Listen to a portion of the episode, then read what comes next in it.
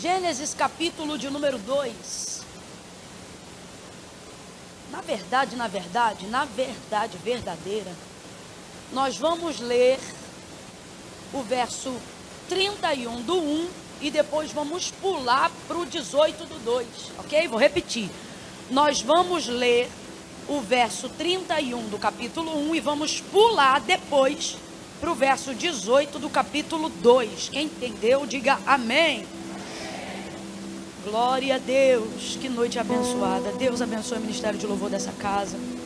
Deus abençoe todos vocês, irmãos, todos vocês. Eu estou honrada de verdade de estar aqui. Não estou falando isso por educação, não, viu?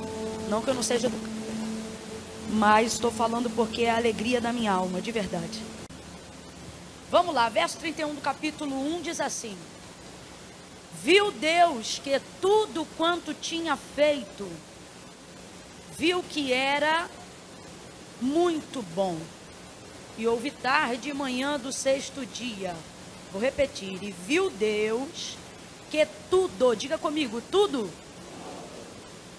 Viu Deus que tudo quanto tinha feito era o que, gente? Era o que, gente? Muito bom. Tá ótimo. Agora vamos para o verso 18 do capítulo 2. E disse o Senhor Deus: Não é bom que o homem esteja só. Far-lhe-ei uma adjutora que lhe corresponda. E havendo, pois, o Senhor Deus formado da terra todos os animais do campo, todas as aves do céu, trouxe-os ao homem para ver como ele lhe chamaria. E tudo que o homem chamou a todo ser vivente, isso foi o seu nome. Assim o homem deu nome a todos os animais domésticos, às aves do céu e a todos os animais do campo, mas para o homem não se achava uma adjutora que lhe correspondesse. Então o Senhor Deus fez cair num sono pesado sobre o homem e este adormeceu. E tomou então uma das suas costelas e fechou a carne em seu lugar.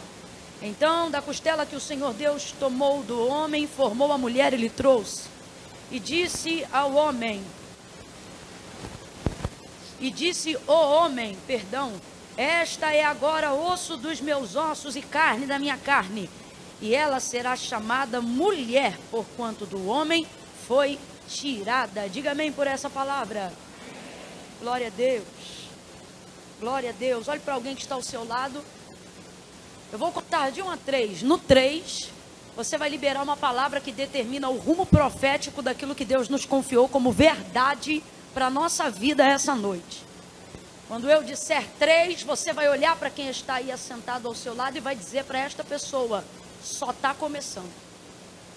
Calma, que eu não contei até três ainda. Mas no três, calma. Mas no três, você libera a palavra. Você diz. Eu vou até pedir para você acrescentar um calma, que eu estou vendo que você está meio ansioso. Você vai dizer: calma, só está começando. É um, é dois, é três. Diga! Só está começando. O que Deus tem na sua vida não chegou nem no meio ainda. É que você já viveu tanta coisa, já passou por tanta coisa, que você está chamando de fim o que é só o começo. Mas aquele que renova as forças do que não tem mais nenhum vigor te trouxe a esse lugar. Você se programou para caminhar uma milha na expectativa dos homens, mas o que foi que Jesus disse? Que quando teu irmão te pedir para caminhar uma milha, esteja pronto, caminhe com ele duas. Sabe o que ele está dizendo? Mostre ao mundo que a expectativa que as pessoas têm em você não se compara com o tamanho do propósito que Deus colocou em você. Você vai muito mais além do que os lugares que você pensa ou do que as pessoas determinaram diante da sua capacidade, achando que você poderia chegar. Nessa noite eu me sinto tão inspirada por Deus a reproduzir um dos meus versículos preferidos. Abacuque capítulo 3, verso 19: O Senhor Deus Jeová é a minha força, e Ele fará os meus pés como os das servas, e me fará caminhar sobre as minhas alturas. Eu acho tão bonita a sinceridade de Abacuque, porque ele diz: O Senhor Deus Jeová é a minha força, Ele fará os meus pés como os das servas. É um animal, quadrúpede da ocasião, né? Servas. E ele diz assim: E me fará caminhar ou saltar sobre as minhas alturas. Ele entende que as maiores limitações na vida de um homem não são as montanhas, prisões, muros ou paredes que cercam ele do lado de fora. Ele compreende que as limitações de um homem, aquelas que de fato o impedem de chegar ou aonde ele quer, ou ao lugar que Deus determinou para ele, são aquelas que a gente constrói dentro da gente, porque nenhum carcereiro é pior do que o que a, que a gente carrega dentro da gente. Né? Então, ele é muito sincero, ele diz assim: as minhas alturas. Eu acho isso maravilhoso. Ele entende que os limites dele são só dele. Por isso ele diz: O Senhor Deus Jeová é a minha força. Quando ele apresenta os limites dele, ele deixa muito claro: os limites são meus, mas do Senhor vem a força. Oh meu Deus, os seus limites são só seus. Não se relacione com Deus na falta de expectativa dos seus sonhos, como se os seus limites limitassem Deus. Como se as suas dificuldades dificultassem o caminho de Deus em sua direção como se as suas deficiências fossem deixar o poder de Deus limitado em direção a você. Deus trouxe gente hoje aqui, ainda antes de eu começar a ministrar o texto sagrado, me parece que Ele já está ministrando algo no seu coração. E Ele te trouxe aqui para logo de cara você poder ouvir Ele dizer: Teus limites são só seus. Teus limites falam de você, não falam de mim. Não se relacione comigo como se os seus limites pudessem impedir o cumprimento da minha promessa. Não se relacione comigo comigo como se a sua falta de dinheiro, como se a sua falta de administração do trabalho, como se a sua escassez, seja de emoção, seja de inteligência, fosse o suficiente para não fazer cumprir a promessa que eu determinei sobre a tua casa. Como se isso fosse impedimento para que você não veja a realização daquilo que eu te confiei sobre os meus olhos. Comece a entender como Abacuque, irmãos, olha isso. Ele diz: O Senhor Deus Jeová é a minha força e fará meus pés como das servas. Agora responda para mim, ser humano, olha para cá. Ser humano tem pernas de gente ou pé de bicho? Tem gente que está na dúvida, eu vou falar de novo.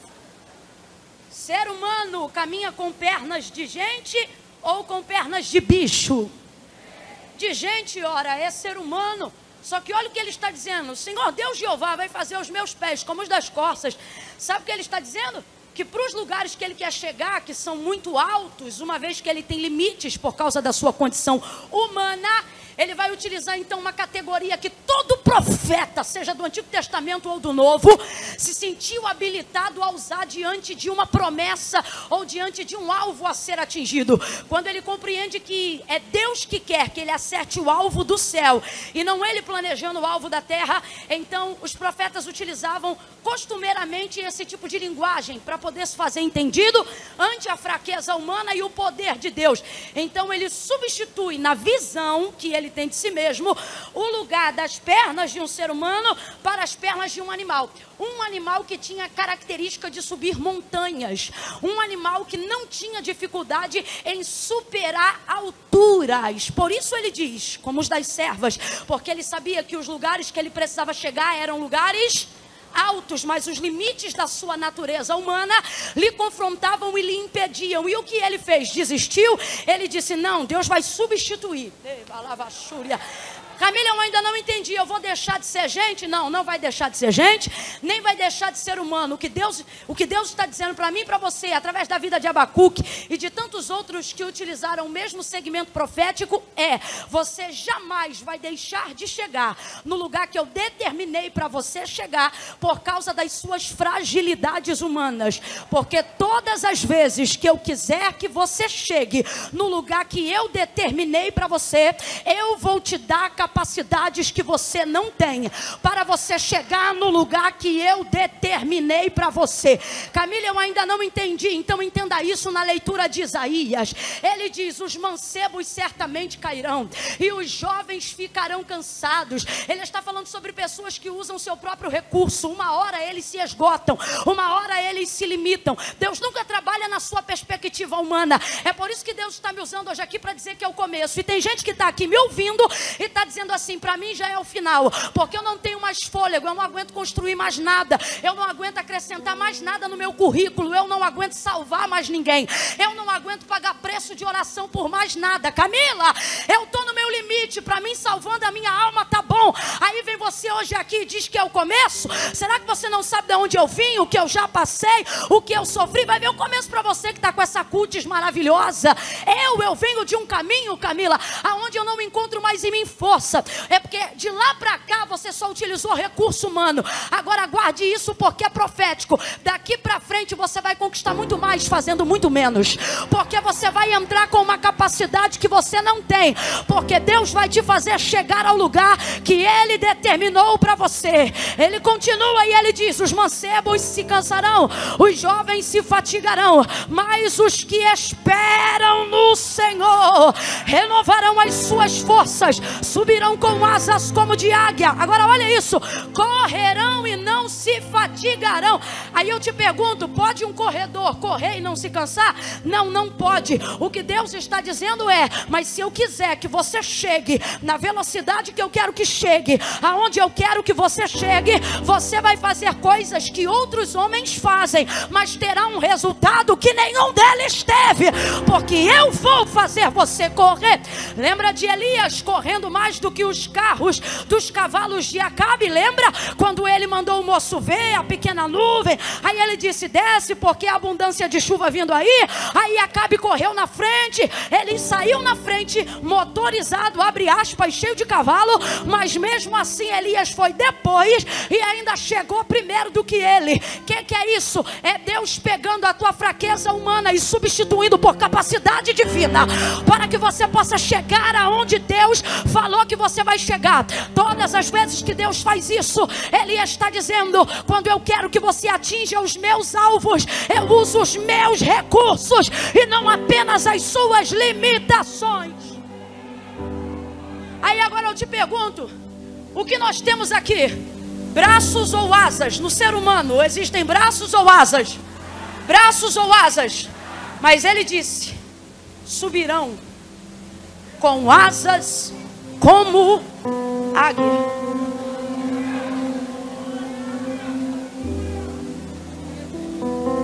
Com asas como de águia.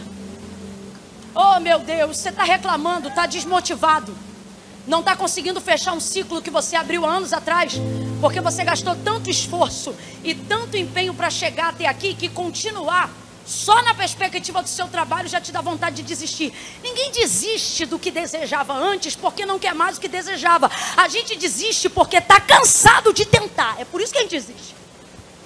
Não é porque você deixou de desejar, você só não tem mais força para continuar lutando por aquilo.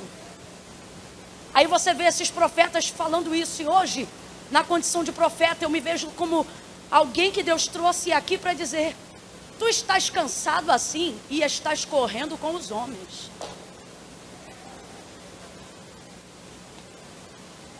Não foi assim que ele disse a Jeremias acerca de Israel? Ele disse: Se tu te fadigas com os que vão a pé, o que, que vai ser de ti quando eu te colocar para competir com os cavalos? Agora eu te pergunto: pode um ser humano, limitado como nós somos, correr uma corrida com um cavalo que tem um pulmão maior que essa caixa de retorno aqui? Quando está ampliado? Depende. Se Deus quiser que ele só chegue onde cavalos trafegam, Deus vai colocar capacidade de fôlego num pulmão desse tamanho. Porque não é a grandeza de um pulmão que determina o ar, é a capacidade de armazenamento de fôlego. Camila, eu não entendi, vai entender agora. Deus está dizendo, ainda antes que esse ano se finde, Oh, gente, eu não sei se vocês estão entendendo, mas eu ainda não comecei no sermão. Eu só estou vendo Deus responder aqui a oração que a serva do Senhor fez antes de eu pregar. Nós estamos debaixo de uma atmosfera profética e de revelação. Então, se você está entendendo, melhore a qualidade da sua entrega diante da palavra, porque Deus está agora, não por um sermão, mas por uma revelação profética, dizendo: ainda este ano eu vou aumentar a sua capacidade Ainda este ano eu vou colocar asas no lugar das suas limitações. Ainda este ano eu vou te ensinar como gerar mais resultado vivendo com menos esforço. Ainda este ano eu vou trocar os seus pés limitados por pés como os das costas. Ainda este ano você não vai combater com ninguém do lado de fora, mas vai derrubar os gigantes e temores que pelejam contra ti do lado de de dentro, ainda este ano, tu não chegarás o final dele dizendo: Eu venci A, B e C. Você vai dizer: Eu venci as minhas limitações. Deus me fez triunfar. Quem recebe essa palavra, diga glória, diga aleluia. Oh meu Deus, com um novo ânimo. Olhe para o vizinho aí e diga para ele: calma. Tá fraco, grita, diga calma. Está só começando. E deixe-me lhe dizer: você até pensa que não, mas você está preparado. Você está preparado, preparada, preparado. Eu estou falando aqui, já estou vendo Deus substituindo, botando asa no lugar de braço. Ei! Oh, glória a Deus, aleluia. Aleluia. Nós lemos aqui no verso 31 do capítulo 1, um hiperlativo na frase, né? Por que, que a gente chama de hiperlativo? Porque, de acordo com a gramática, é quando você quer aumentar aquilo que já é grande. Estou dando um exemplo aqui grosseiro para a gente entender. E você percebe que no verso 31, essa é a inspiração do relato de Deus a Moisés acerca da criação. Quando você vê o relato de enquanto ele está criando, você não vê hiperlativo. Não tem muito bom, só tem bom. O texto vai contando ali a narrativa a partir do terceiro dia, pontuando os dias. E ao término de cada processo da construção geral da etapa da criação, ou seja, tem uma construção geral, mas antes de Deus concluir, antes de Deus acabar, ele vai distribuindo ali a construção ou os processos por etapas, ok?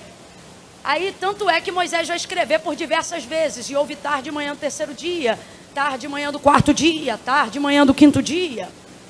No sexto dia ele termina. Mas enquanto nós estamos falando ainda das etapas, das partes, Deus vai emitir.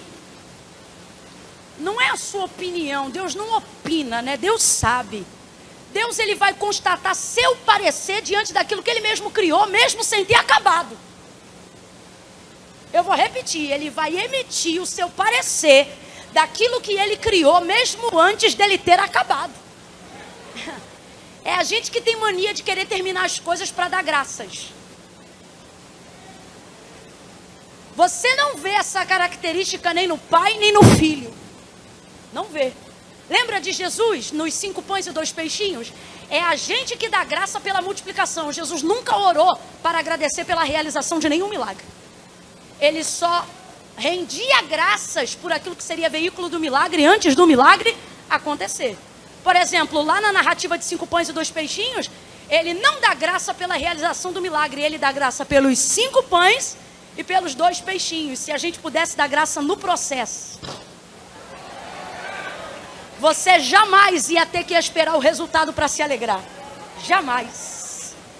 Isso é princípio da criação de Deus em direção a todas as coisas. Então, ao término de cada parte do processo da criação, ele vai dando o seu parecer, e o seu parecer é bom. Ele mesmo vai dizer, e Moisés vai escrever, e viu Deus que isso era bom. Por cinco vezes essa palavra vai se manifestar no texto de Gênesis 1. À medida que ele vai terminando, ele vai dizendo: E viu Deus que isso era bom. E viu Deus que isso era bom. Porque enquanto Deus está fazendo, é bom. Mas quando ele termina, aí vem a leitura do verso 31. Aqui no verso 31, não há relato de parte. Aqui Deus está concluindo, é o todo. Você leu comigo. E viu Deus que tudo quanto fizera, tudo, agora acabou. Aí quando ele termina, antes da prévia do descanso, ele vai dar então o seu parecer do acabamento final. E depois de terminar e concluir todas as coisas, aí aparece o hiperlativo. Você leu comigo. E viu Deus que tudo, diga comigo, tudo. Diga de novo, tudo. E isso viu Deus que tudo quanto tinha feito era muito bom. Muito bom. Quando ele termina, não fica só bom. Quando ele termina, fica muito bom. Então, o verso 18, onde a gente deu continuidade na narrativa acerca da criação, porém agora não da terra, mas do homem, a gente vê algo que parece muito contraditório a isso que a gente está pregando aqui. Porque a gente diz que tudo que Deus faz é bom e quando ele termina, fica só que é ele mesmo que abre a narrativa do verso 18, depois de criar o homem, e ele mesmo constata a situação do homem que ele mesmo criou.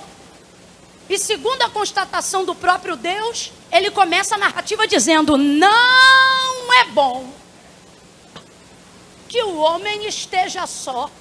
Mas ora, quem o criou? Não foi Deus? Quem criou o homem, gente? Deus. Foi Deus que criou o homem.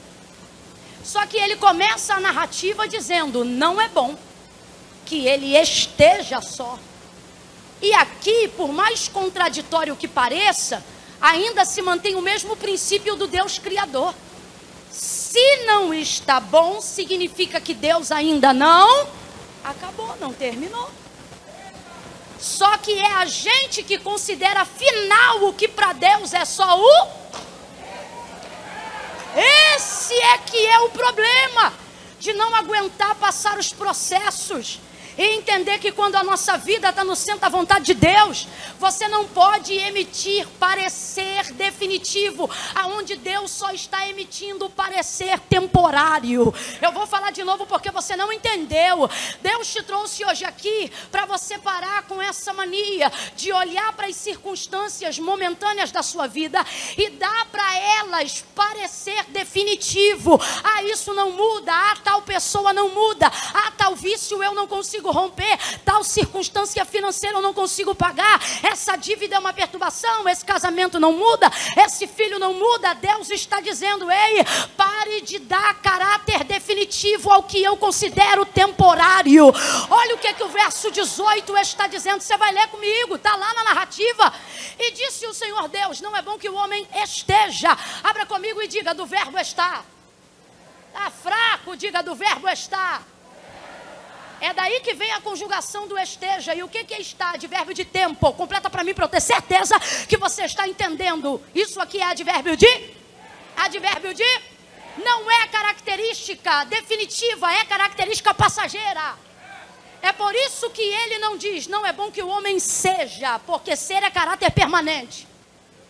Então, quando ele diz não é bom que o homem esteja, o que, que ele está deixando claro, gente? Ele está dizendo eu ainda não acabei, porque o princípio se mantém. Vem comigo no princípio, tudo que Deus faz é? Vem, vem, vem, vem, tudo que Deus faz é? E quando ele termina, fica muito? Significa que se não está muito bom, é porque ele ainda não acabou. Isso aqui é princípio. Eu vou falar um negócio muito forte aqui. Isso aqui é princípio. Posso te falar para receber isso aqui, você não precisa nem crer.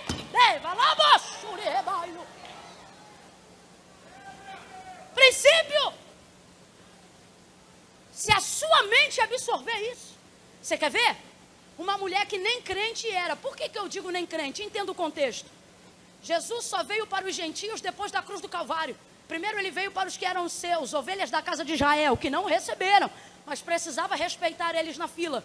Mateus capítulo 15, verso 21 em diante, aparece uma mulher grega, sirofenícia, cananeia, fora da casa, gentílica, como eu e você. Só que ela sai de casa na condição de uma filha, miseravelmente endemoniada. Ela vai correndo atrás de Jesus e começa a gritar a ele pelas cercanias de Tiro e. E começa a dizer: Filho de Davi, tem misericórdia de mim que minha filha, olha isso, minha filha, caráter permanente, a filha não está, a filha é. Tem misericórdia de mim, que minha filha, agora olha quem está, o demônio. Ela diz: Tem misericórdia de mim, que minha filha está miseravelmente endemoniada. E ela repetia esse clamor e prosseguia gritando isso. Filho de Davi, tem misericórdia de mim, que minha filha está miseravelmente endemoninhada. Não é endemoniada, é endemoninhada, sugestão de ninho de demônios, possessão. Aí eu te pergunto: Deus tem compromisso com o demônio? Tem gente que está na dúvida, eu vou perguntar de novo. Deus tem compromisso com o demônio? Tem compromisso com o possesso? Tem compromisso com o endemoninhado? Não, mas ela não diz tem misericórdia da minha filha, ela diz tem misericórdia de. Ela está reconhecendo o senhorio de Cristo. Aí ela clama, você conhece a história. Primeiro ele parece que não ouve, depois ele atende o clamor dela. Agora preste atenção. A palavra do Senhor nos orienta: pedis e não recebeis, porque pedi mal. Olha porque ele diz: porque não conheceis o poder de Deus. E por que não conhecem o poder de Deus? Porque o poder dele está na palavra. Então, quem não conhece a palavra, não conhece manifestação de poder. A mulher, a mulher não é israelita, é cananeia, mas ela tem conhecimento de como funciona a manifestação do poder de Deus no sobrenatural em Cristo Jesus. Primeira verdade, ela reconhece o senhorio de Cristo. O S do clamor está maiúsculo, representa que ela não vê ele apenas como um senhor, mas vê ele como o Senhor. Reconheceu o senhorio. Segunda coisa, ela coloca cada qual em seu lugar, conhecimento. A filha está num lugar, ela está em outro lugar e Jesus está em outro. Ele é quem tem poder para fazer, ela é quem tem poder para pedir. E o demônio não tem poder para nada, segundo ela. Por quê? Porque o clamor dela revela o seu conhecimento. Tem misericórdia de mim, que minha filha está. Sabe o que ele está dizendo? Eu não vim buscar por quem está, eu vim buscar por quem ela. E o que é que ela é? E o fato de estar endemoniada muda quem ela é? O fato de estar viciada muda quem ela é? O fato de estar prostituída muda quem ela é. O fato de ser cachaceira muda quem ela é. O fato de ser viciada muda quem ela é. O fato de ser imoral muda quem ela é. O fato de bater ponto na esquina muda quem ela é. Estou parafraseando para você entender. O fato de ser aviãozinho da boca muda quem ela é. Para a mãe não muda, porque seja viciada ou não, uma coisa não vai mudar. Ela sempre será a minha. Sempre será a minha Olha a cabeça dessa mulher. Não importa como ela está, eu ainda sei quem ela. Eu ainda me lembro de quem ela. Caráter permanente. Agora, ela não dá status permanente ao demônio. Ela diz: os demônios não são, eles apenas é passageiro. Eu vim aqui buscar o Senhor para ter misericórdia de mim, que minha filha está, olha o que ela está dizendo, minha filha é minha, e a condição dela é temporária. Ela entendeu que se Jesus entrasse nos seus dias para escrever a sua história, tudo aquilo que não era determinante, tudo aquilo que não era permanente, se tornaria passageiro. Camila, eu não estou entendendo, vai entender. Deus te trouxe hoje aqui aqui e ele está me dizendo declaradamente para dizer para você: é você que tem tratado de forma permanente aquilo que só tem poder temporário.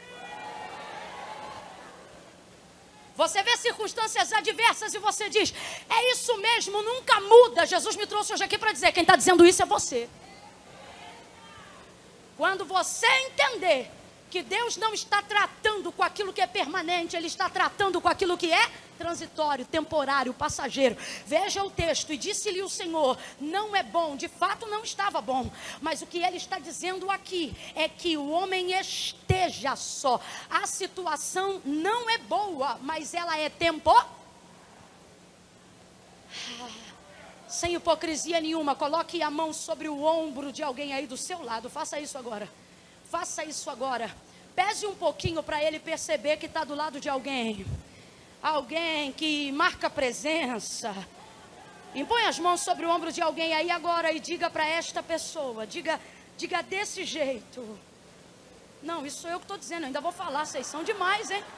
Vai lá, bota a mão no ombro dele ou dela. Diga para ele ou para ela assim: calma, vai passar. Está entendendo que Deus te trouxe hoje aqui para você entender isso? Essa circunstância é passageira. Camila, ah, mas eu já limpo o vômito desse homem há tantos anos. Deus está dizendo: o vômito passa, o marido fica. A cachaça passa, o marido fica. Camila, eu já tomo tarja preta há tanto tempo. Toma tanto tempo, mas não tomará eternamente. Toda condição adversa na vida de um filho de Deus é temporária, é temporária. Então, no verso 18, a gente aprende no princípio de Deus, em relação à minha vida, em relação à sua vida, que se algo não está bom, significa que ele ainda não acabou, é só o começo. Só o começo. Agora perceba, não é Adão que diz que não está bom, não é o homem que diz que não está bom, por quê? Porque ele ainda nem percebeu que tem um problema. Ele acabou de ser criado. Tem problema que já está perto de você, mas você ainda nem sabe que é um problema.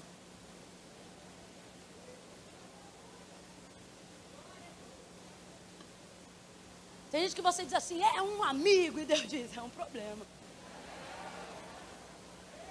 Você não vê. Você não vê. Olha os magoados dizendo, é desse jeito.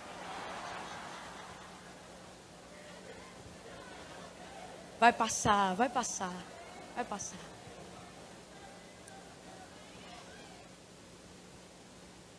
É o próprio Deus que fala. Por quê? Porque no relacionamento de Deus com seu filho, com aquele que ele o criou, e é isso que eu quero que você entenda nessa noite. Porque Deus veio aqui falar sobre o seu relacionamento com ele. Você tem visto tanta coisa acontecer que parece que você não tem mais condições de discernir qual é a forma que Deus se relaciona com você. Por isso Deus te reuniu aqui nessa casa hoje. E por isso Ele me impeliu a pregar esta palavra nessa noite. Que a impressão que você tem é: se eu faço tudo certo, por que, que eu estou vivendo uma condição que não é favorável? Camila, mesmo que seja temporária, não é favorável. E viver uma condição que não é favorável é aterrorizante, é horrível. E essa é a condição que o homem vai entrar sem mesmo saber. Por que, que eu digo isso? Porque ele só vê que não é boa a condição dele lá para o verso 20. E a gente não sabe quantos dias, meses ou anos passam entre o 18 e o 20. Porque a escala do tempo já está em andamento. A Bíblia só sintetiza para a gente a informação. Então veja, a condição dele não é boa, mas o fato de ser Deus dizendo que a condição não está boa, muito antes dele identificar que ele vai vivenciar um problema, mostra que Deus está se responsabilizando pelo tempo do desfavor.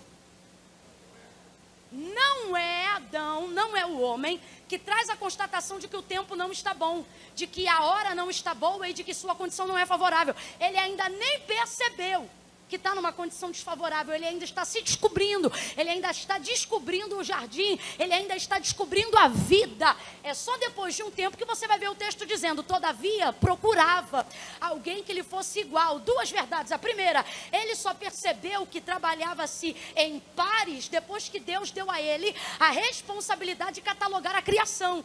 Então ele vai ver que o leão tem a leoa, o jacaré tem a jacarô, o elefante tem a elefoa, o tigre tem a tigresa. Ele percebe que todos caminham em pares, menos ele. Então é lá para o verso 20, depois de dar continuidade à catalogação da criação, que ele vai perceber o que é estar só. É ali que seja ou a solidão ou a solitude começa a visitar a consciência de Adão. É por isso que Deus constata lá em cima. Porque quando você começa a identificar um problema, Deus já está trabalhando na solução dele há muito tempo. Guarde isso no seu coração se você não gravar mais nada do que eu falei.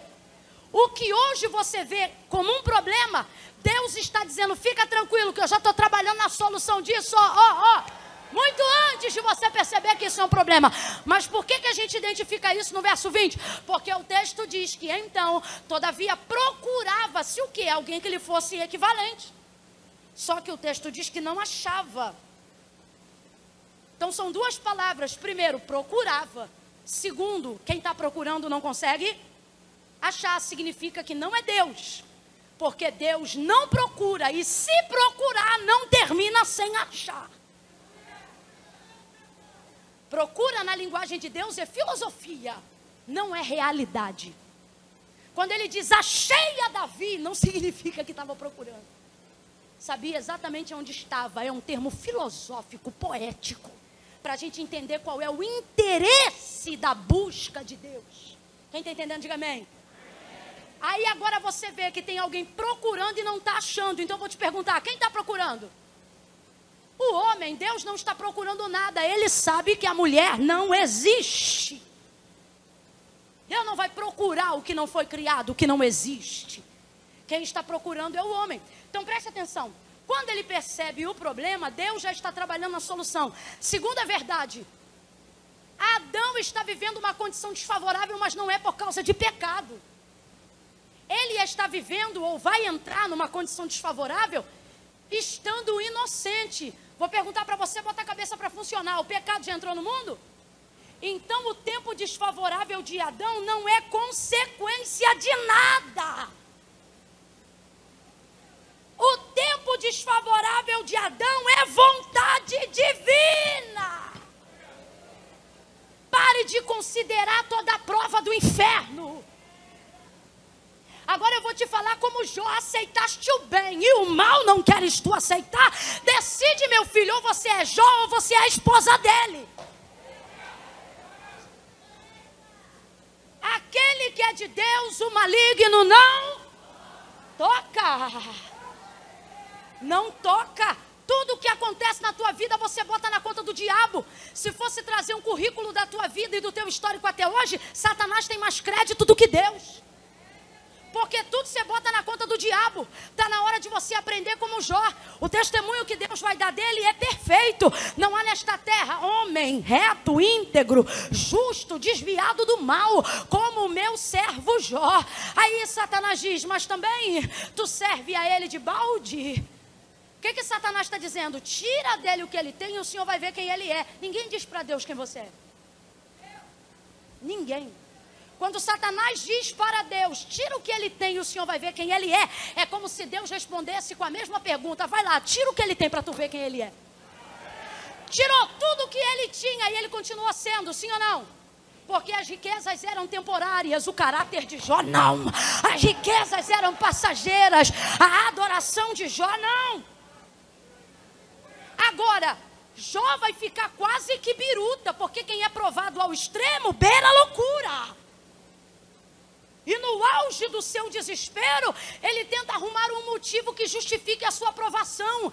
Deus, eu estou devendo alguém, eu roubei alguém sem saber, defraudei a casa de algum funcionário meu, eu fui injusto, infiel. Pode dizer aonde está o meu erro, pode dizer aonde está o meu pecado, porque se em alguma coisa eu falhei, eu vou restituir quadriplicadamente, seja emocional, seja espiritual ou seja financeiro. Ele faz aproximadamente aproximadamente 70 perguntas para Deus em devaneio. A gente diz: Jó não murmurou, não murmurou contra Deus, mas o que ele espraguejou a si mesmo, ele disse: quisera que eu fosse um aborto, quisesse que jamais meus olhos tivessem visto a luz do dia, quisera que eu tivesse morrido antes de nascer. E ele vai tributando essas palavras, tentando buscar diante de Deus, que é justo, alguma coisa que justifique o tempo desfavorável.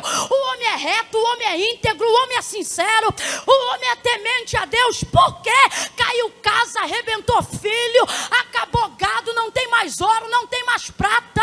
E a cultura rabínica acredita que a mulher só ficou para a prova ser maior.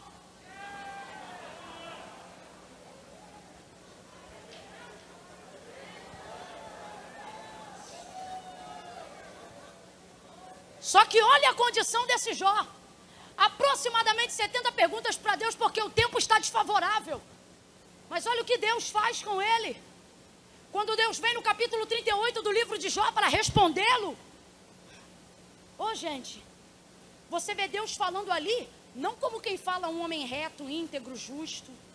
Você vê como se Deus estivesse falando com um, um menino, um moleque. Deus trata Jó de moleque. Eu vou te provar.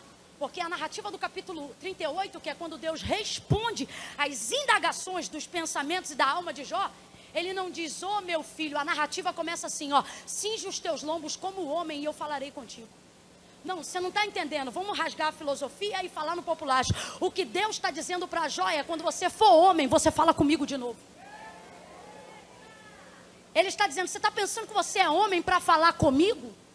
Você não é homem para falar comigo, mas aonde você vê se mantendo a característica do filho, aonde você vê se mantendo a característica do servo, não importa o que Deus diga, desde que Ele diga. Você acha que Deus fala com todo mundo? Está muito enganado. Tem gente que diz assim, Camila, não é brincadeira não. O outro está com a vida toda errada, toda errada. E parece que quanto mais peca, mais prospera. Parece que quanto mais trai, mais engrandece. Parece que quanto mais corrupto é, mais casa ele consegue comprar. Agora eu só penso em pecado, eu já pego aqueles profetas que falam alto, mete dedo na minha cara. Eu ainda nem pequei, ele já me expõe. Aí se você não vigiar, bate uma revolta que você diz assim, não é brincadeira não. O outro lá diz que é teu servo, está tomando banho na lama do pecado e com ele o Senhor não fala nada, parece que ele só prospera. Agora eu só penso em vacilar, o Senhor já me expõe, ele diz isso aí, glorifica meu nome, sabe por quê? Porque com ele eu já não falo há muito tempo, mas com você eu ainda tenho contato, com você eu ainda tenho aliança. Então só para você entender mais ou menos isso. Aí Deus chega para ela e diz: Cinge teus lombos como homem, e eu falarei contigo. Ah, tu tens muitas perguntas. Deus aparece para ele no meio de um redemoinho de vento, para deixar ele mais confuso.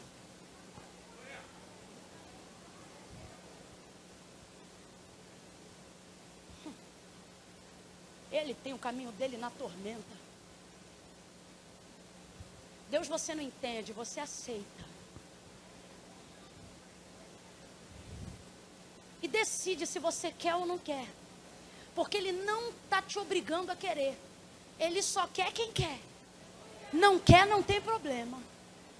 Só não fica achando que você vai ficar e obrigar ele a alguma coisa. Ele diz: Cinge teus lombos como homem e eu falarei contigo. Ele diz, Jó, se tu és tão sábio e entendido, porque Jó tem um status, né? Quando ele entrava na cidade, cada homem segurava a perna de uma cadeira e ovacionava a sua sabedoria. Ele não era só rico, ele também era inteligente. São coisas que nem sempre andam juntas. E ovacionavam ele na cidade, ovacionavam ele na cidade. Então ele diz: Ah, se tu és sábio e entendido, responda para mim, Jó, como é que se formam os, os ossos no ventre da mulher? Jó, se tu és tão sábio e entendido, me explica como é que se separa firmamento de firmamento. Aonde tu estava quando eu lançava os fundamentos sobre a terra? O que Deus está dizendo para ele é: quem tu pensa que tu é para falar comigo assim? Ora, parafraseando, eu penso que eu sou justo e quero saber aonde eu errei para justificar tamanha prova. E é aí então que você vai ver inspiração para ele constituir o, o capítulo 42. Porque depois de Deus expor ele ao poder maravilhoso de Deus, ele diz assim: agora vai lá, faz as tuas perguntas, só não esquece de uma coisa: o peixe que você pega com anzol, eu pego com o dedo a Leviatã. Ele está dizendo: presta atenção com quem você está falando. Aí, quando ele fala essas coisas, aí Jó diz assim para ele: quando ele diz, agora fala, pergunta o que você quer saber. Aí ele diz: eu? Agora eu me calarei, e tu me ensinarás.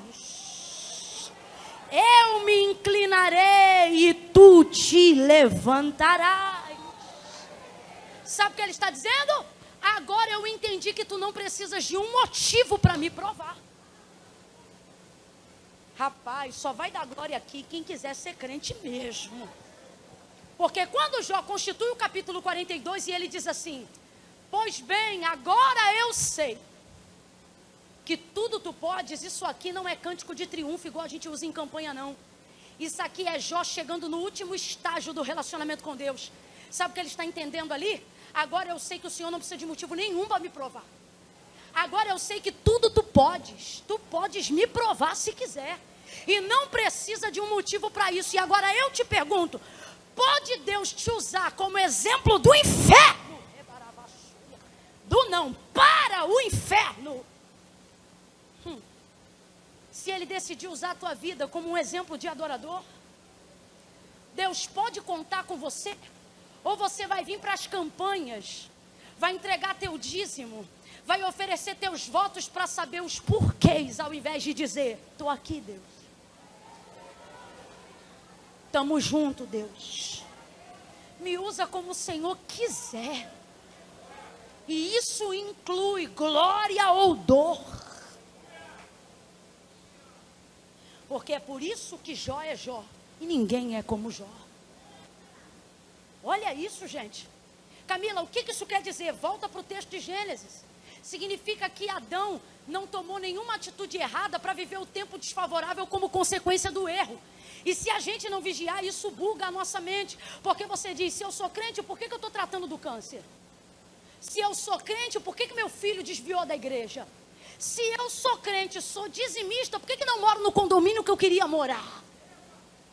Você começa a atrelar toda a prova a Satanás. O que você esquece é que quando você faz isso, você também atrela o norte da tua vida na mão do diabo, ao invés da mão de Deus. Lembra de Jó ao término da sua aprovação? Quando Satanás pensou que se tirasse o que ele tinha, ele deixaria de ser quem ele era, ele provou que ele continuava sendo, mesmo não tendo mais nada daquilo que ele tinha. Então veja bem, veja bem, Jó vai dizer assim: Nu saí do ventre da minha mãe, e nu voltarei para lá. Maravilha. Ele diz assim: o Senhor deu e o Senhor, mas não foi o Senhor que tirou. Olha o texto: quem tirou foi o Senhor? Quem foi que tirou? Foi o diabo.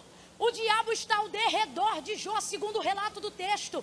E no momento da sua adoração mais sincera, que é quando ele diz: No saí do vento da minha mãe e não voltarei para lá, o Senhor deu. Na hora de dizer o Senhor tomou, Satanás está à volta para tomar o crédito, porque o crédito da tomada do que Jó perdeu é dele, não é de Deus. De Deus é o crédito de ter dado, do diabo é o crédito de ter tomado. Só que Jó, a vida toda, não oferta para o diabo, não consagra para o diabo não faz banquete para o diabo, não tem relacionamento com o diabo. Isso é que é tão sério.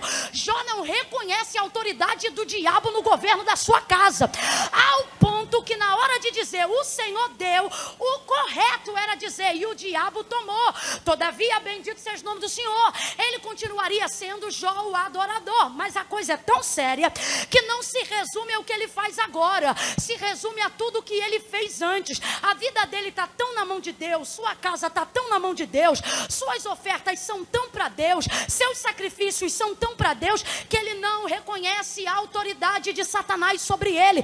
Então, na hora de dizer Deus deu e o diabo tomou, Satanás está à volta dele dizendo: É, Deus deu, mas eu tomei. Diga aí que eu tomei, eu tomei, mas ele frustra o inferno. E ele diz: Deus deu. E Satanás está dizendo: Prepara aí, capetada, agora é a nossa vez. Aí ele abre a boca e diz: E Deus tomou. Eu não sei, olha isso aqui. É um dos episódios que você vê Satanás ficar sem graça. Tanto é que ele fala nos primeiros capítulos do livro de Jó e depois não dá continuidade na história. Satanás teve todos os créditos de um fato que de, rea, de fato ele cometeu mas ele não teve crédito para continuar executando, porque Jó deixou ele sem glória do fracasso, deixou ele sem glória da dor, deixou ele sem glória da frustração. De que me adianta continuar lutando contra um homem que só dá crédito para Deus? De que me adianta fazer coisas contra um homem que no final atribui tudo para Deus? De que me adianta pelejar contra um homem que continua adorando a Deus? Satanás está dizendo: eu saí de lá para não trabalhar para ele, não é aqui que eu vou ficar trabalhando de graça para Ele ser adorado. Deus está dizendo para alguém: quer fazer um favor para a tua vida? Desemprega Satanás. Tira da tua boca o controle e o governo e os créditos dele da tua vida. Levanta a tua mão direita para o céu. Eu estou sentindo a autoridade de Deus aqui. E diga: minha vida é de Deus. Minhas ofertas para Deus. Meu dízimo é de Deus. Abre a boca, diga: minha casa é de Deus. O ministério é de Deus. Sacode a mão e diga: na minha vida, diabo não tem vez. É Deus que dá, é Deus que tira, é Deus que abate, é Deus que levanta, é Deus que seca, é Deus que ajuda, é Deus que fere, é Deus que sara. A minha vida, é a glória de Deus. E não manda, não manda, canda. Diga lá.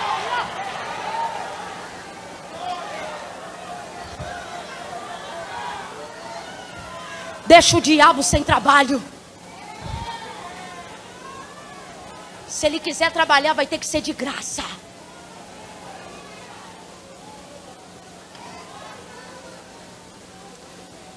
Deus deu, Deus tomou. Então vamos lá. Tinha pecado na vida de Jó para ele ser provado? E Deus tinha motivo para prová-lo? Não que apresentasse a ele. E ele entendeu. Volta para Adão. Pecado já havia entrado no Éden, mas ele está sendo provado, sim ou não? Nem toda prova é consequência de pecado. Existem provas que são da vontade de Deus. Para quê? Para provar e aprovar corações. Deus nunca vai te botar numa prova que ele já não sabe que você vai ser aprovado. Nunca. E essa é uma das maneiras de você conseguir discernir que a prova que você está passando provém do céu e não do inferno provém da vontade de Deus e não dos homens. Se não há pecado, se não há brecha, se não há legalidade, não coloque na conta do diabo, porque você não vem aqui adorar diabo. Você vem aqui adorar a Deus. Então a glória da sua vida, seja no dia bom ou seja no dia mau, ela pertence a Deus. Quem está entendendo isso, diga amém. Maravilha. A condição é desfavorável. E é por isso que é Deus que está dizendo não é bom, porque Adão ainda nem sabe que é bom, só vai saber depois do capítulo 20. Então a condição não é boa, não tem motivo para ser provado, mas ele será. No tempo do desfavor, a narrativa vem de Deus. E disse o Senhor Deus. Então quem está determinando que não está bom é? Isso mostra que ele se responsabiliza pelo tempo desfavorável. O que, que está acontecendo? Deus está dizendo, não está bom. E a responsabilidade é E essa é a parte boa de você ser provado por Deus. Ah, só quem está sendo provado dá uma respirada bem fundo. Ah, a fase da prova não é fácil, mas é nela que a gente tem experiência. É nela que a gente aprende a orar as coisas mais deslumbrantes da nossa caminhada com Deus não aconteceram em dias de glória, aconteceram em dias de prova. Dias de prova. Dias feitos para lutar. Dias de guerra. Dias que o móvel estala na hora que você ora. Dias que o telefone é uma chuva de 011 te ligando. Dias difíceis. Dias onde você não queria nem dar dinheiro para oferta, mas hoje tem que pagar um preço tão caro para ter os remédios da receita. É por isso que eu tenho o coração liberado para oferta. É melhor dar oferta do que comprar remédio. Dias difíceis. Só que Deus está deixando claro que quem está dizendo que o momento não é bom é Ele. Quando isso acontece, ele está dizendo: a prova não é erro seu, é vontade minha. Significa que todas as vezes que eu te colocar no tempo desfavorável, eu vou me responsabilizar pela sua condição. Quando você entra no tempo do desfavor, por estar no centro da vontade de Deus, Deus se responsabiliza em todo o seu processo. Adão está onde Deus queria que ele estivesse. Porque o Deus que criou o homem poderia ter criado a mulher no mesmo tempo que criou o homem? Poderia sim ou não? Mas ele o fez? Não, porque tem coisas que Deus pode fazer, ele só não fez ainda, porque essa prova é para te preparar para o que você vai receber. Uma das características da bênção de Deus é essa aqui, ó. Tudo que Deus faz durará eternamente. A continuidade da mulher na sua condição não apenas de fêmea, mas de ser humano que Deus criou também, ela vem de Deus, por isso ela é uma condição permanente. Então preste atenção: Deus não quer pegar o que é permanente e colocar na mão de alguém que só sabe lidar com situações temporárias. Por isso tem coisa que Deus já poderia ter te entregado. Todas as promessas que Deus te fez, Deus já poderia ter cumprido de uma vez, sim ou não? Sim ou não? Será que Deus não tem poder para realizar? Tem poder ou não tem? Ele tem poder para fazer. Eu é que ainda não tenho poder para administrar. Por isso processos difíceis, por isso provas que agora você não entende. Agora Deus te trouxe hoje aqui para te dar paz. E Ele está dizendo: todas as vezes que você estiver sendo provado só para se manter no centro da minha vontade, eu vou me responsabilizar por todos os prejuízos que você tiver nesse caminho. Camila, eu ainda não entendi. Vai entender que eu vou falar agora bem rasgado. Tem gente que só está tranquilão porque está fora do centro da vontade de Deus. Vou falar bem abertamente que é para todo mundo entender. Tem gente aqui que ainda só não redobrou o salário porque não aceita suborno, porque se aceitasse já estava melhor. Só que a vontade de estar no centro da vontade de Deus é maior do que a vontade de ganhar mais dinheiro. E aí Deus está dizendo: fica tranquilo, porque no tempo do desfavor não vai faltar compensação na tua casa.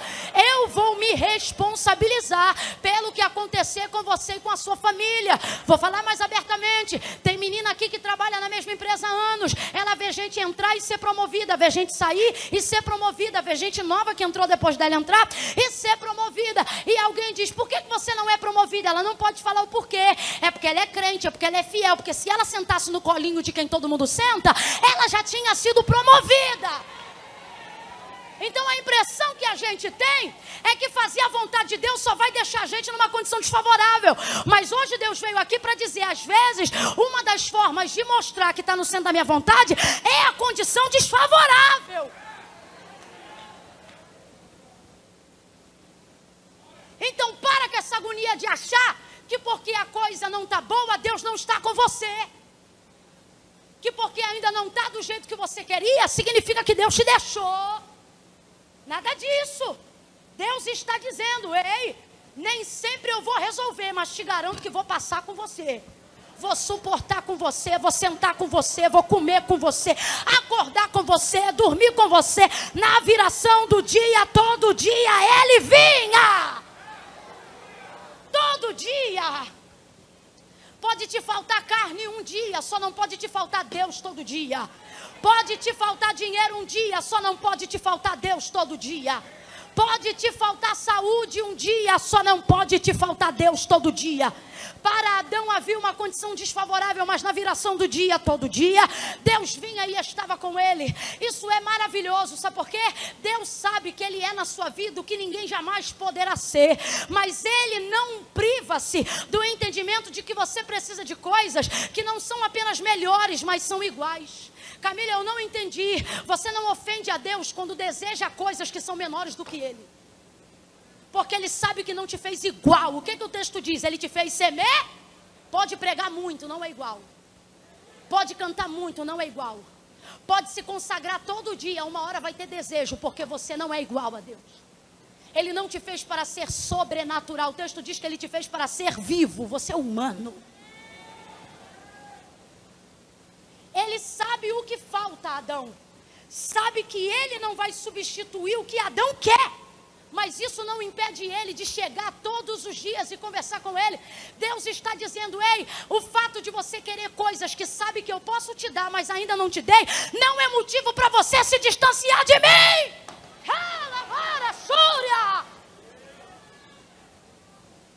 Então Deus não faz o que você quer, não importa mais o contato com Ele. Então Deus não faz o que você sabe que Ele tem poder para fazer, então você não jejua mais para Ele. Então Deus não faz o que você quer que Ele faça, então não adianta mais vir na igreja. Como diz Helena Tanura, estou sentindo de repetir a frase: pare de revirar os bolsos de Deus enquanto Ele te abraça. Aquilo que Ele pode fazer por você, ninguém fará. E aquilo que Ele é para você, ninguém será. Desejar ter coisas menores do que Deus é, não diminui a atenção de Deus em relação a você. Mas quando você tira o foco de quem Deus é por causa do que você não tem, é você que muda seu relacionamento com Deus. Mas Deus te trouxe hoje aqui para te dizer: se você ficar no centro da minha vontade, por mais desfavorável que seja a circunstância, eu vou me responsabilizar por você. Aleluia! Pode te faltar alguma coisa algum dia, só não pode te faltar todo dia. Deus se responsabiliza por ele. Hum. Deus se responsabiliza por ele. E Deus também lhe dá responsabilidade e diz assim para ele: depois que criou tudo, diz assim para ele: Adão, a terra é sua, sujeita sobre ela, domina sobre ela. E uma das versões que eu mais gosto, governe. Governa. Rapaz, Deus faz tudo criteriosamente, cautelosamente, entrega a administração na mão de um homem que foi criado outro dia.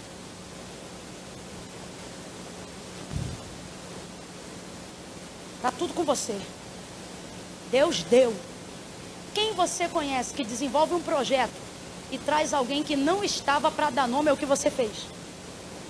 Ninguém faz isso não. Isso é a característica de Deus. Qual, Camila? Deus dá. Deu para ele. É uma honra ou não é? Bora aí, meu povo. É uma honra ou não é?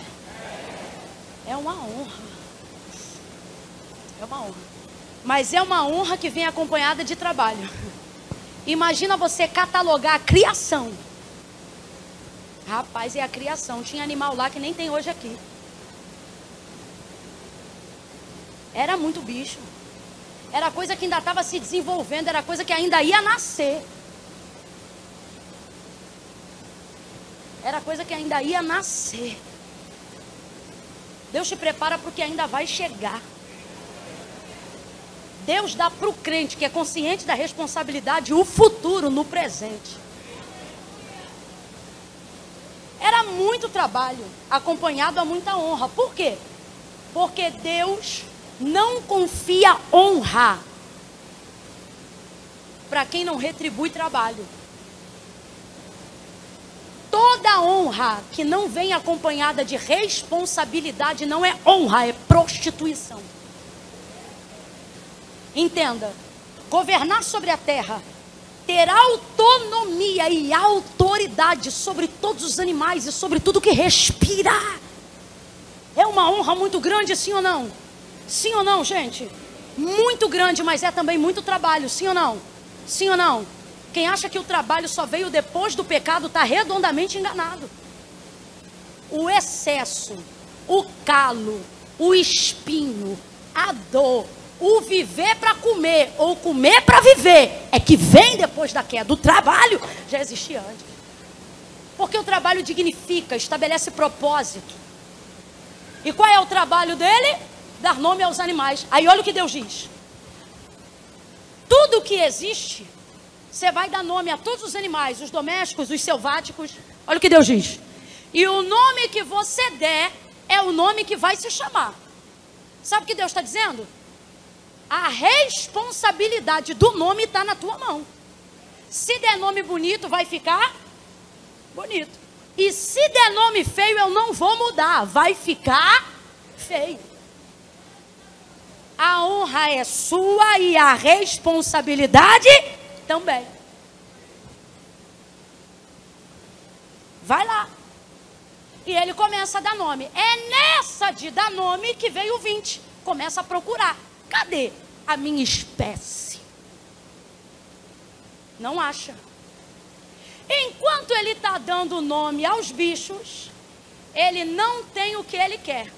Por isso ele procura, mas não para de trabalhar. Não para de fazer o que Deus quer que ele faça, porque ele não tem o que ele quer. Eu vou falar de novo que é importante gravar isso. Ele não para de fazer o que Deus quer que ele faça, só porque ele ainda não tem o que ele quer. Quanta gente com raivinha, negligenciando o chamado, negligenciando o ministério, negligenciando a obra que Deus deu na mão para fazer porque diz: se ele não faz o que eu quero, também não vou fazer o que ele quer. Deus me trouxe nessa noite para te dar livramento. E ele está dizendo: não faça queda de braço comigo, porque você não vai ganhar. Agora vou te dar um conselho. Se eu fosse você, fazia tudo que Deus manda. Sabe por quê? Hum. Porque veja isso. Enquanto o homem vai fazendo tudo o que Deus manda, mesmo, mesmo, mesmo, quem ainda está me acompanhando, diga amém. Maravilha. Mesmo que ele tivesse poder de parar tudo para correr atrás do que ele quer, ele ia achar a mulher? Ele ia achar a mulher? Responde para mim, a mulher estava na horizontal? Quem fez o homem? Foi quem? E Deus vem da horizontal ou da vertical? Da vertical, ele está no alto. Por isso que o homem não tem coisa alguma se do céu não lhe for dada, porque Deus mora no e nós vamos pro nada a ver, mas eu queria falar isso. Está tudo lá. Então vamos lá. Quem fez o homem foi? Então significa que Deus não está na horizontal. Deus está onde? A mulher que Deus vai fazer também vai ser utilizada de uma matéria-prima que está na terra. Assim como é o homem. O homem foi feito do barro e ela vai, vai ser feita do osso. Só que não é porque Deus vai usar a matéria-prima da terra que significa que a obra é da terra. A obra é do céu. Adão vai passar um tempo procurando na Ori o que só pode ser realizado na. Então, mesmo que ele tivesse, ouça, mesmo que ele tivesse todo o tempo do mundo para correr atrás do que ele quer, ele ia achar. Porque a mulher não existe na horizontal, ela só pode vir dar como ele. Por que, que tem gente que abandonou tudo para viver o seu sonho e não está realizando? Vou mais além. Por que, que tem gente que largou vida com Deus para viver sua, seu desejo e realiza o sonho, mas não fica realizado. Não, eu vou falar abertamente que é para todo mundo entender. Dinheiro não é resposta a tudo, não. Se fosse rico, não se matava. Realizar-se em é, ter uma realização não significa que eu sou realizado. Jim Carrey falou recentemente sobre o seu episódio longo de depressão e ele disse assim: aquele comediante Jim Carrey, lembra? Ele disse assim: Meu desejo de verdade era que todo mundo ficasse rico e alcançasse tudo que o dinheiro pode comprar e tudo que seu coração deseja. Ele disse isso sem ser cristão. E ele disse assim: Para que no final eles vissem que não é isso. Se isso fosse realidade de realização, Salomão jamais teria escrito Eclesiastes. Ele termina dizendo assim: Tudo que o dinheiro podia pagar eu comprei, e tudo que meu coração desejou fazer eu fiz, mas não tenho alegria nos meus dias. Tem gente que diz assim: não vou servir a Deus porque vou servir a mim. Você não funciona assim na prática, na, na, na, na, palavra, mas é assim que funciona na prática. Não vou servir a Deus porque vou servir a mim. Não vou ser diácono na igreja porque eu vou terminar a obra da minha casa. Não vou, não vou viver ministério para Deus porque eu tenho que comprar meu carro e viver meus sonhos. Não vou entrar em obra missionária porque eu tenho que cuidar dos meus filhos. Não vou fazer isso por causa daquilo. Eu não vou viver vida para pagar preço por evangelho porque eu tenho que constituir a minha família, eu tenho que arrumar minha casa, eu tenho que botar minhas cortinas no lugar, eu tenho que comprar minha casa de praia, eu tenho que terminar minha faculdade, eu tenho que ter meu curso. No final de uma vida velha, rota e desgastada, aí eu entrego, porque você pensa que vida com Deus é só salvação de alma, mas vida com Deus não é só resultado, é alegria na caminhada. Aí você pensa, no final de tudo isso eu vivo e sabe o que eu vejo? Gente com carro sem saber para onde ir, gente com casa sem família dentro para morar, gente com dinheiro sem nem saber aonde investir, gente que vira excêntrica porque tem dinheiro, mas não tem propósito. Gente que tem cama, mas não tem sono.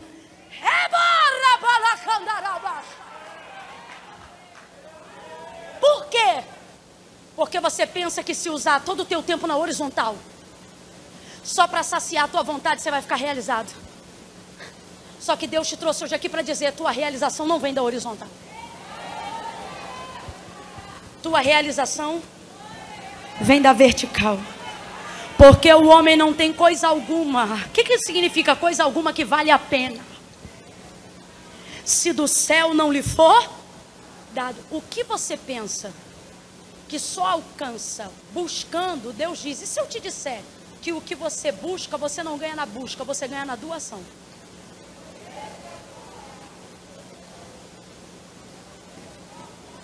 Não, você entendeu? Isso que você pensa, eu tenho que largar tudo para viver isso. Deus está dizendo, isso. Eu não ia nem te provar, eu ia te. Só que a gente, cultura brasileira, a gente cresceu ouvindo, sabe o que? Na casa do bom homem, quem não trabalha, não come. Graça para a gente é difícil de conhecer na prática, porque a gente cresceu na lei da meritocracia. Aí tu vem para o evangelho cultura do céu, Deus fala de doação, você não entende. Você pensa que tem que pagar para viver. Então você começa uma busca incessante para viver coisas que Deus falou que ia te dar, porque você quer justificar o ganho. Vai vivendo debaixo de um jugo desenfreado. Por fim, quem não peca no pecado, peca no orgulho da santidade, porque você quer justificar de qualquer jeito. Termina cansado e faz da vida com Deus, que deveria ser uma alegria, um enfado.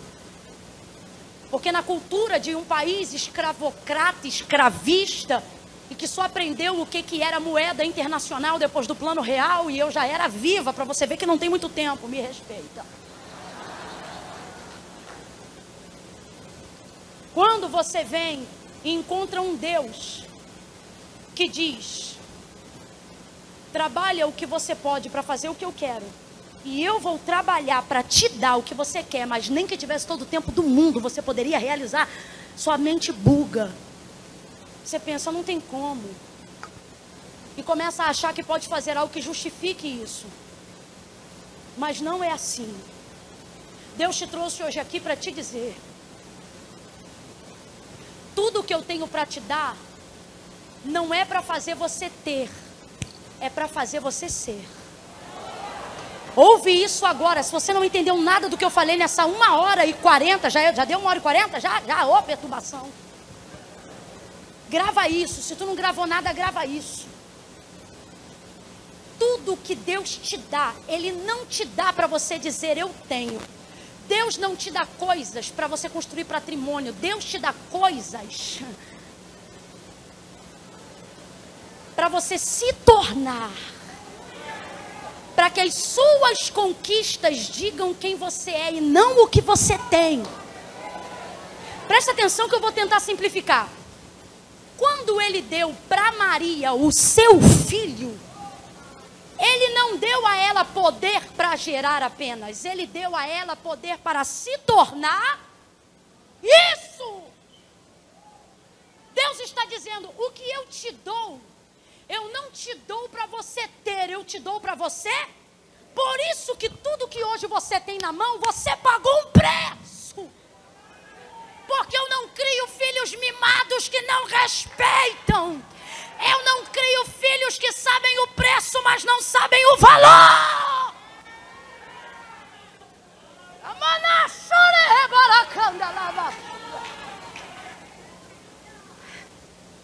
Deus está dizendo: no final de uma vida comigo, eu não quero que você termine seus dias dizendo eu tenho. Eu quero que você termine os seus dias dizendo eu sou. Eu quero que você termine seus dias dizendo: Eu me tornei uma pessoa melhor. Eu evoluí, eu transcendi. Por isso o processo, por isso o tempo desfavorável. Como é que você sabe que a prova que vem sobre a vida de um homem temente a Deus, ela vem de Deus? Porque no final da prova ele fica muito melhor do que como ele era antes de entrar na prova.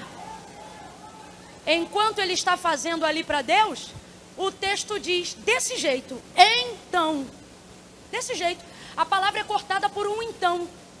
Então o Senhor Deus fez cair um pesado sono sobre o homem e este adormeceu. Olha para o teu irmão e diga para ele: do nada um então. É, pode falar isso aí, é, é coisa minha mesmo. Diga: do nada um então. Quando é que um então entra na história? Quando não tem nada para ser emendado. Ou melhor, quando você precisa emendar, mas não tem contexto.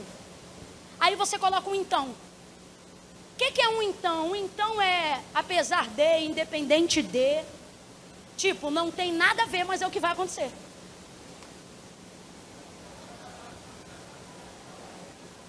Então, o Senhor Deus fez cair um sono pesado sobre o homem e este adormeceu.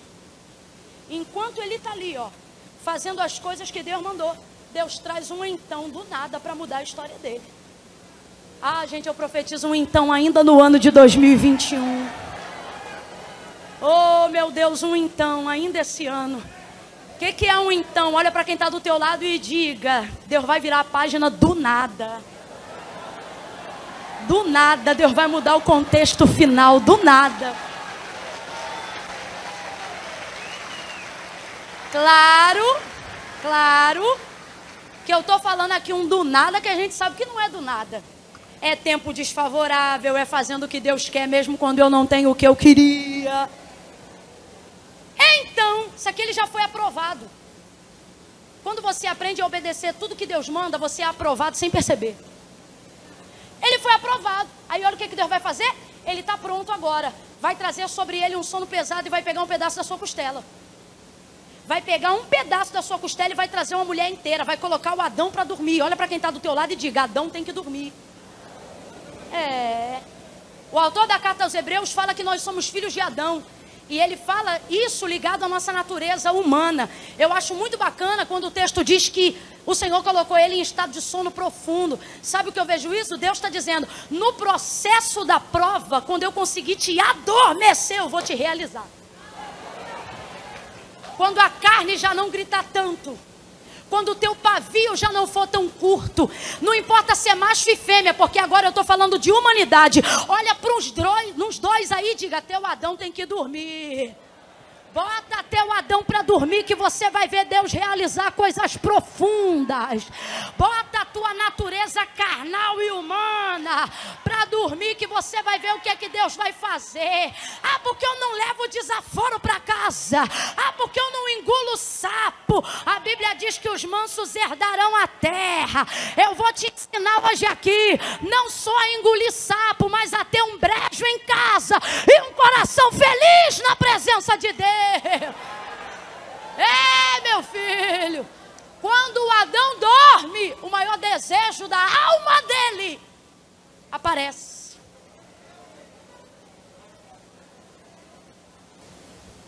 Adormeceu. Na hora que você quiser discutir em casa, bebe um copo d'água e bota esse Adão para dormir. Quando você chegar em casa, quem for te receber, olhar para o relógio e falar: Que culto é esse? Você bebe um copo d'água e bota o Adão para dormir. Quando ele está lá, paradinho, vem, vem, vem cá comigo para a gente terminar junto. Cadê o menino? Pode vir, meu filho, começa a vir. Fala aí para alguém, quando ele está lá, paradinho. Olha para ele ou para ela e diga baixinho, paradinho. Você tem que entender que no caminho da tua realização, às vezes tudo que você precisa fazer é entender a hora de não fazer. Isso, falar bonito, mas na hora de fazer, nada. É quando eu entendo que eu já fiz tudo que eu podia fazer, tudo que eu devia fazer. Não fez nada. Paradinho. Aí Deus vem e toma. O texto é fiel em qualquer tradução, a alusão ao texto fala sobre uma tomada, uma retirada. Por isso eu gosto de usar a palavra toma, como diz na minha versão. Então o Senhor Deus o fez, o fez, porque tem coisas que só Deus. Caía em estado de sono profundo e tomou. Por que tomou? Para para ver a cena. Adão acordava e Deus dizendo: Me deixa serrar um pedaço do teu osso. Deixar? É por isso que tem coisas que para Deus mostrar depois, Ele tomba a gente antes. Adormece a gente antes, abate a gente antes. Tem coisa que você não entende, sabe por que você não entende? Porque você entrou em estado de dormência, mas quando você estava acordado, você pedia para viver dias como esse, você só não lembra.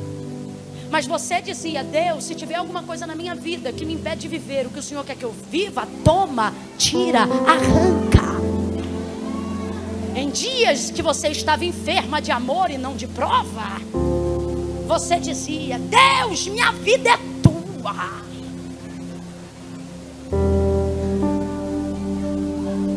Em dias que não doía tanto, você andava de mão estendida naquela empresa e dizia: é Tudo teu, Jeová. Dobrava os joelhos na sala onde você mora e dizia: Senhor, minha casa é tua.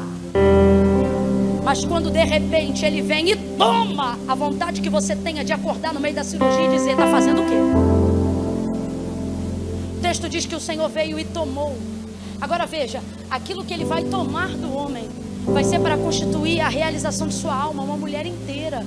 A matéria-prima que o homem foi formado veio do pó da terra, do barro, a gente diz assim. Mas a da mulher veio do osso que estava no homem. Isso fala para nós profeticamente sobre deixar Deus tocar nas, na nossa estrutura. Para que aquilo que a gente deseja ter vale a pena na hora de chegar. Quem tem relacionamento com Deus superficial não vai viver a realização de coisas profundas. Você só deixa Deus tocar em determinadas áreas e Deus está dizendo: Eu quero ir na tua estrutura. Quando você deixar eu tocar na parte mais profunda de você, você terá a parte mais profunda de mim. Deixa ele ir até os ossos.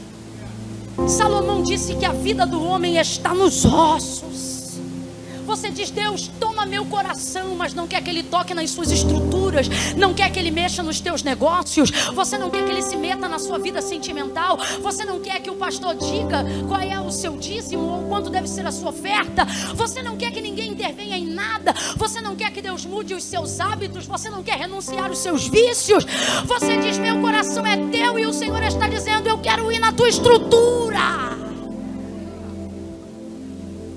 Eu quero trabalhar com você de dentro para fora. Nasce então a mulher. Ela é posta diante do homem. Adão volta do sono, do estado de dormência. E agora Deus não fala mais nada. É ele que abre a boca e olhando para ela, ele diz: Esta, afinal. Deus está dizendo: quando eu botar um então na sua história, você vai dizer finalmente. Você ainda não entendeu o que significa um então. Tem gente aqui que vai conhecer tua vida antes da tua realização de um jeito. E depois que vê o que Deus fez, vai olhar para você e vai dizer: Ué, mas esse aí não é aquele teu marido? Mas não era ele que ficava na porta do bar enquanto ia para a igreja? Você vai ter que começar o testemunho para fazer sentido, dizendo assim: Então. Porque é tão ao avesso o que vai acontecer que para ter contexto você vai ter que começar com então. Ué, mas não era você que estava envolvido em atividade XY, pouco rentável, sem muito dinheiro? Essa empresa aí é tua? o CNPJ dessa nota fiscal é seu, é sua. Mas como é que pode se tu é filha da Mariazinha? Tá com tempo? Por quê? Então. Quem recebe de Deus um então aí? Quem recebe de Deus um então? Deus está dizendo: faça o que eu quero, que eu vou colocar um então para te colocar melhor do que você imagina. Depois que Adão se vê nessa posição, ele diz: finalmente. Agora sim, realização. Aquilo que a alma dele desejava está diante dos olhos dele. Deus pegou aquilo que estava dentro, que era abstrato. Por que abstrato? Porque ele nunca viu uma mulher. Então diga para mim, ele sabia como era a mulher que ele queria? Não, porque tudo que você vive é por referência do que já existe. Então ele sabe que ele quer alguém que lhe seja igual, mas ele sabe como é essa pessoa? Deus pega o que dentro dele é abstrato e torna a realidade do lado de fora. Tem coisas que você deseja, mas você nem sabe como é. Tem lugares que você quer chegar, mas não sabe onde está a ponte que leva para lá. Deus está dizendo: sabe quem sou eu? Eu sou a pessoa que pega o que é abstrato na tua cabeça e torna realidade sustentável do lado de fora.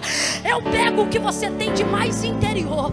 Eu pego o que você tem de mais interno e transformo isso na realidade da sua vida. Sou eu que dou cor aos seus sonhos. Sou eu que dou nome aos seus projetos. Sou eu que trago estabilidade para o que você chama de sonho.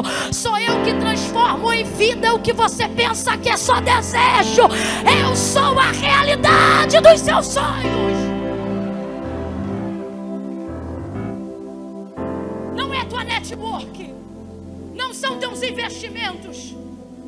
Isso Jesus disse: além de dizer eu sou o pão, além de dizer eu sou a porta, além de dizer eu sou a água, ele disse: eu sou o caminho. A rota daquilo que você deseja não é um lugar, é uma pessoa. É uma pessoa. coloca a mulher diante dele. Para para pensar em como devia ser Eva. Ele acordou tão feliz que não esperou nem ser apresentado. Esta finalmente será chamada mulher, porquanto do homem foi tirada. Deus está dizendo: não tem nada que eu tiro de você, que eu não esteja pronto para compensar. Por que compensar? Porque o texto diz que ele encheu o lugar com carne, diz que ele devolveu o osso. Quando você aprender que melhor do que a restituição é a compensação, você não vai mais chorar pelo que Deus te tirou. É outro nível de relacionamento. Eita, eu não conheço muito bem vocês, mas Deus está dizendo, vocês vão para outro nível. Outro nível de relacionamento. Olha para o teu irmão, monta uma escada visual e diz para ele, outro nível. Deus vai te promover a outro nível de relacionamento com ele.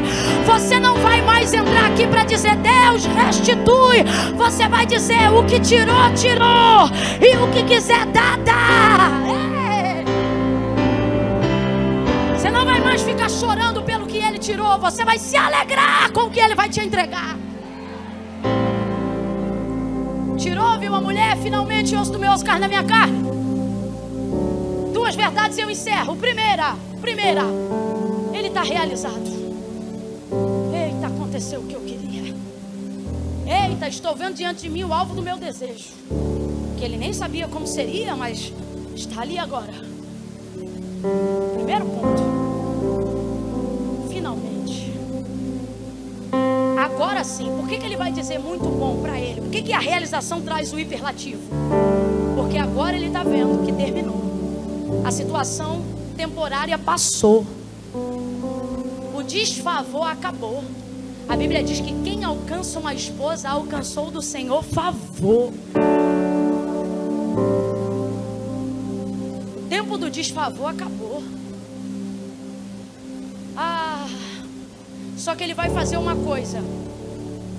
Ele diz assim: será chamada mulher. Só que Deus mandou ele dar nome para bicho.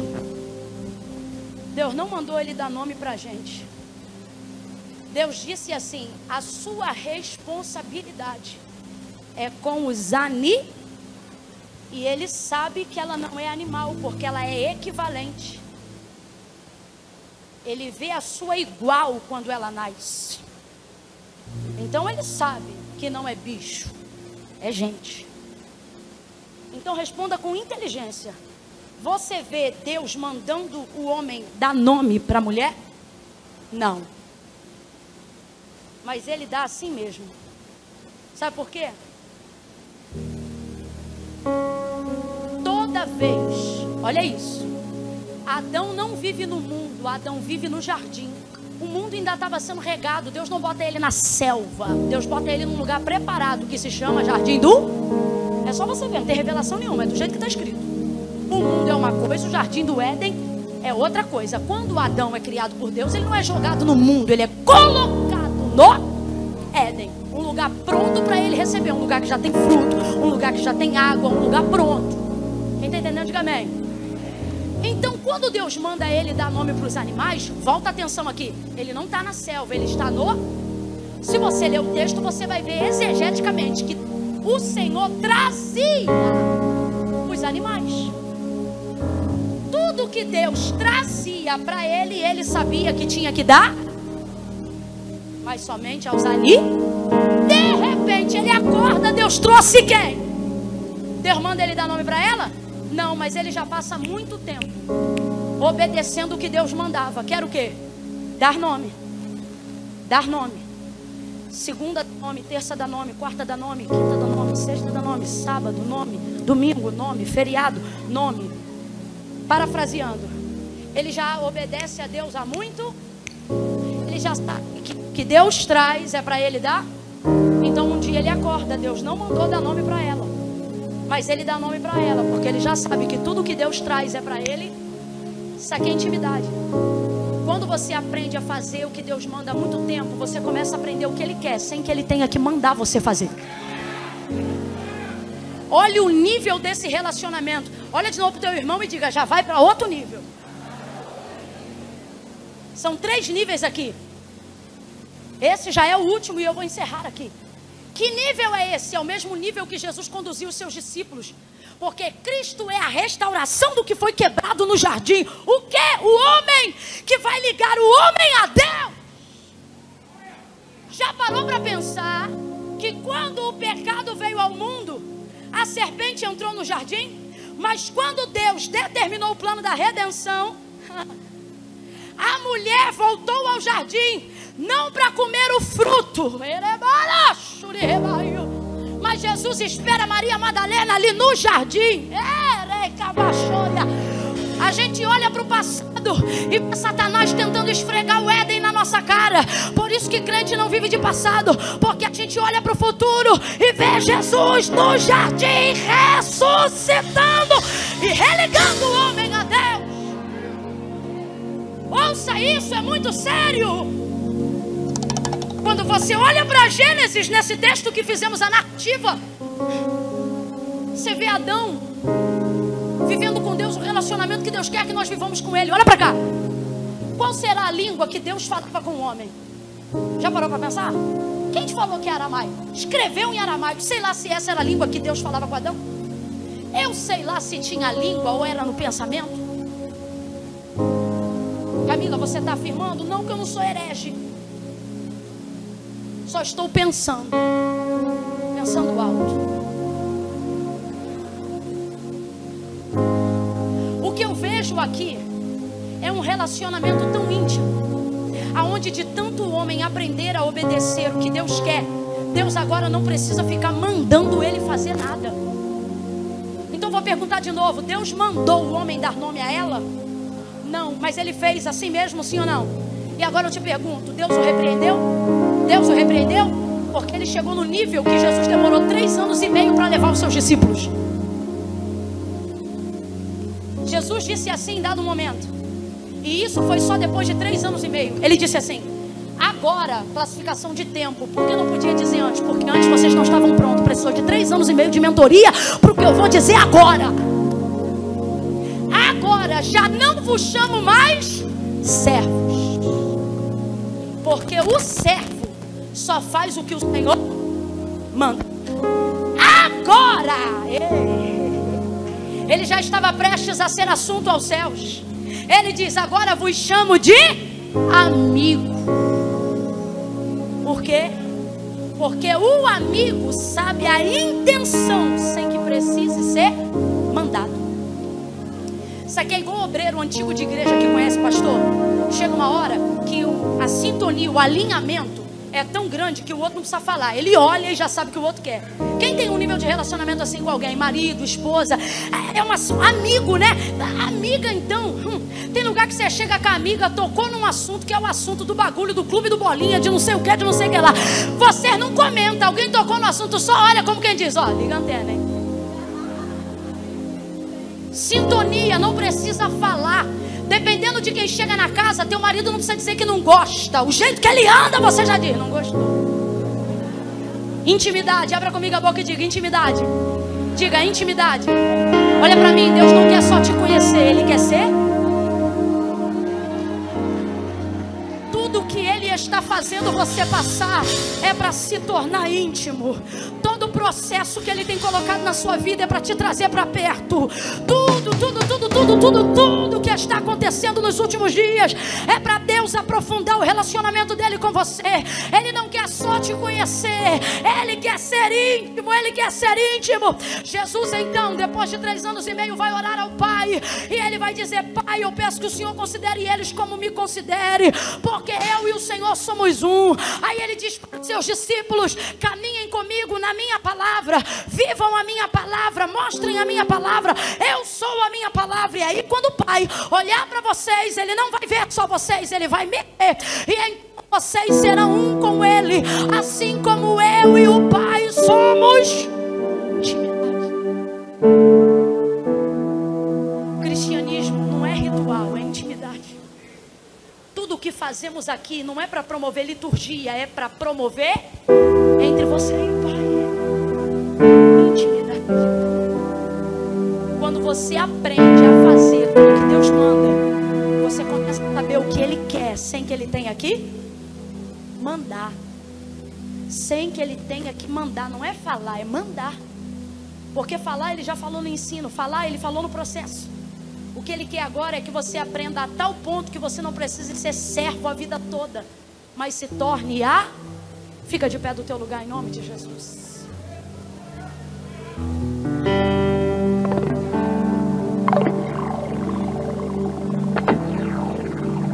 Não pega a bolsa não, que me falaram que se eu quisesse podia até ir uma hora da manhã.